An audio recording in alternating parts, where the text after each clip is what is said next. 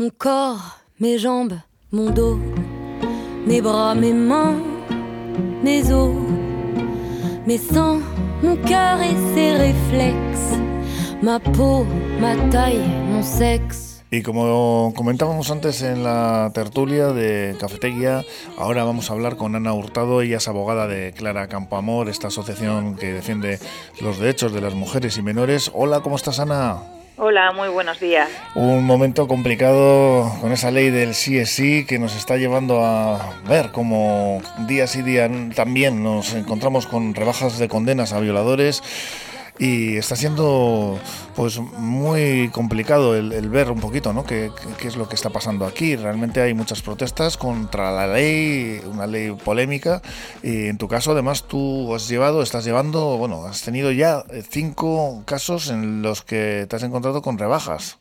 Así es, eh, yo tengo eh, cinco rebajas de penas, eh, cuatro de ellas penas de prisión, la rebaja ha sido muy importante y además en dos de los casos los agresores con esta rebaja le supone que tienen cumplida la pena, con lo cual ya están fuera de la prisión. Aquí os encontréis con las manos atadas totalmente, ¿no?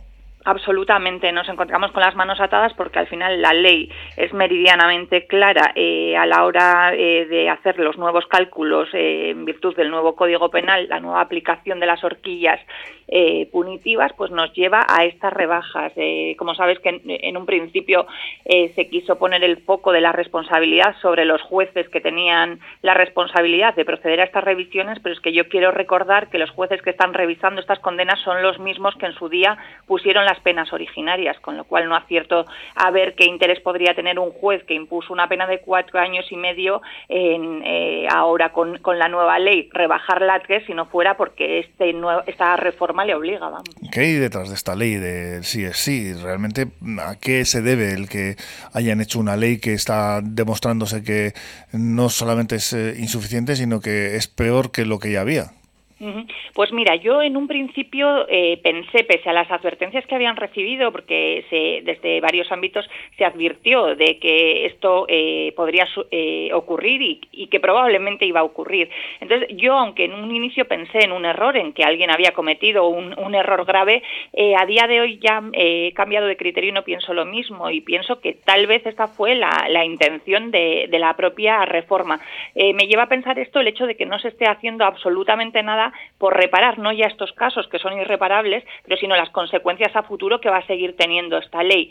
Y declaraciones como las que ha hecho la secretaria de Estado para la Igualdad, eh, indicando que qué más da, si total el delito ya está cometido, qué más da que salgan antes o después, pues me llevan a pensar que tal vez eh, la idea fue eh, originalmente esta, que se produjera una rebaja de las penas, porque tal vez se está pensando en otro tipo de medidas preventivas eh, en cualquier caso, no se ha querido decir ni, ni manifestar, pero a día de hoy yo eh, es lo que pienso.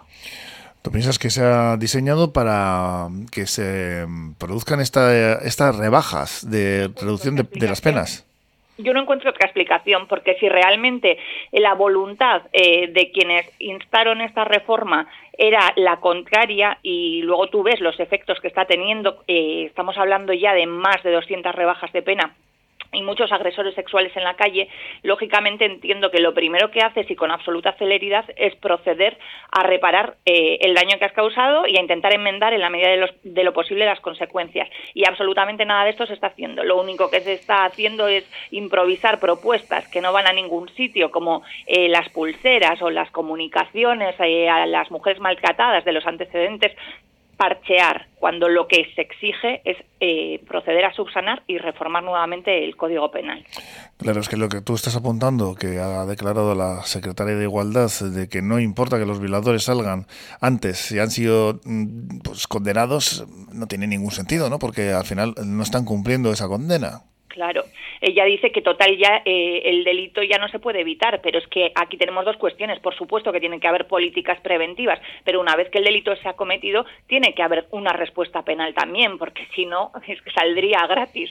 Entonces no entiendo esas manifestaciones si no es pues orientadas a que están pensando en otro tipo de pena eh, que no pasa necesaria, eh, que no pasa otro tipo de respuesta, quiero decir, que no pasa necesariamente por la vía punitiva.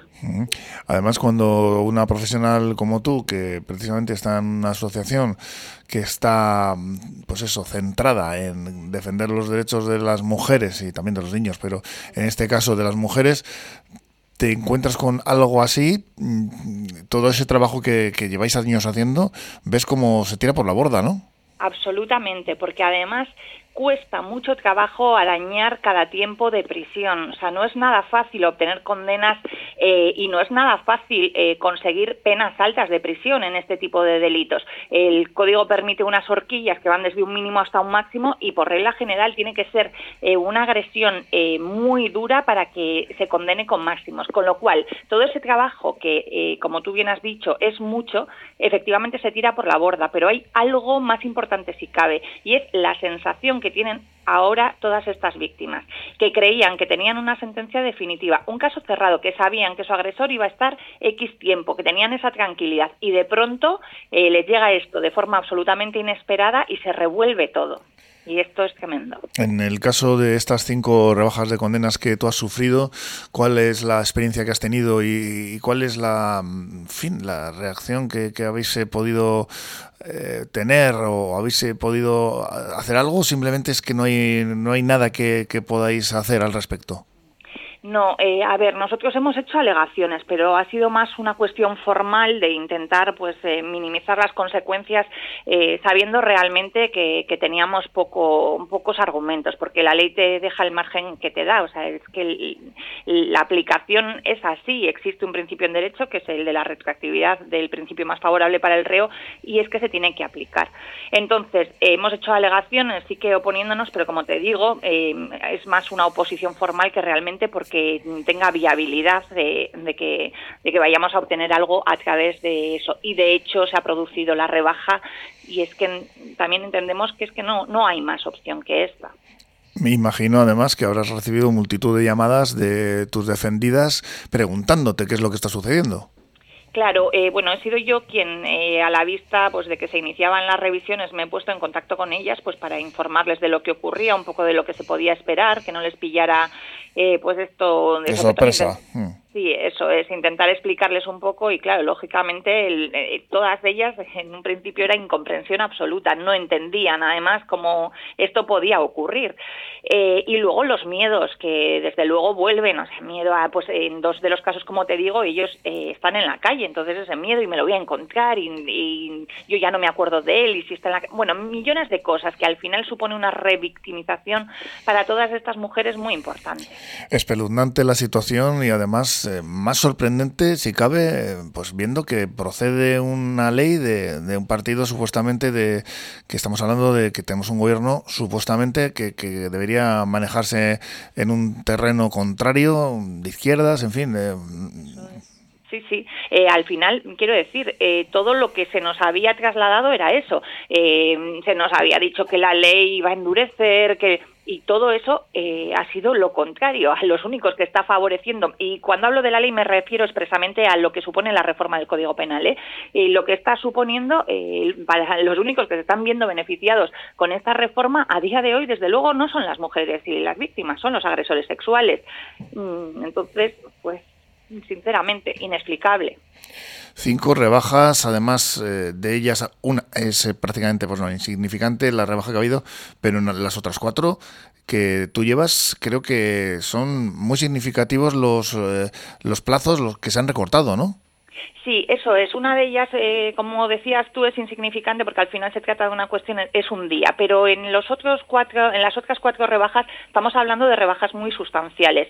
Eh, eran dos condenas de cuatro años y medio que se han visto rebajadas hasta tres años, o sea, un año y medio de rebaja. Y en los otros dos casos eran dos condenas de 18 años de prisión que se han visto rebajadas a 16, dos años por cada una de las condenas. Estamos hablando eh, de unas rebajas importantes de pena.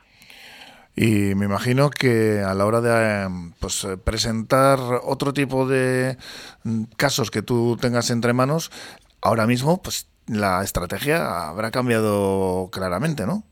Claro, la cuestión es que esto no afecta únicamente a los procedimientos que estaban juzgados y que se están revisando. Esto afecta a los procedimientos que están en curso, incluso a los que eh, en el momento de comisión de los hechos estaba vigente el Código Penal anterior, el reo tiene posibilidad de acogerse al nuevo Código Penal si le es más favorable, con lo cual afecta a esos procedimientos y, por supuesto, afecta a todos los nuevos procedimientos que se produzcan a partir de ahora. Quiero decir que si mañana se comete un delito, pues lógicamente se va a enjuiciar con este código penal que permite una rebaja. Eh, por ejemplo, el caso del futbolista Dani Alves, eh, respetando todas las presunciones de inocencia, pues mientras antes se enjuiciaría eh, y la pena mínima iba de 6 años a 12 años, ahora la pena mínima son 4 años. Entonces, pues creo que es evidente a lo que nos enfrentamos. Así que mm, al final, resumiendo, estamos hablando de una ley que acorta los plazos de, de condena sobre unos delitos que antes estaban tipificados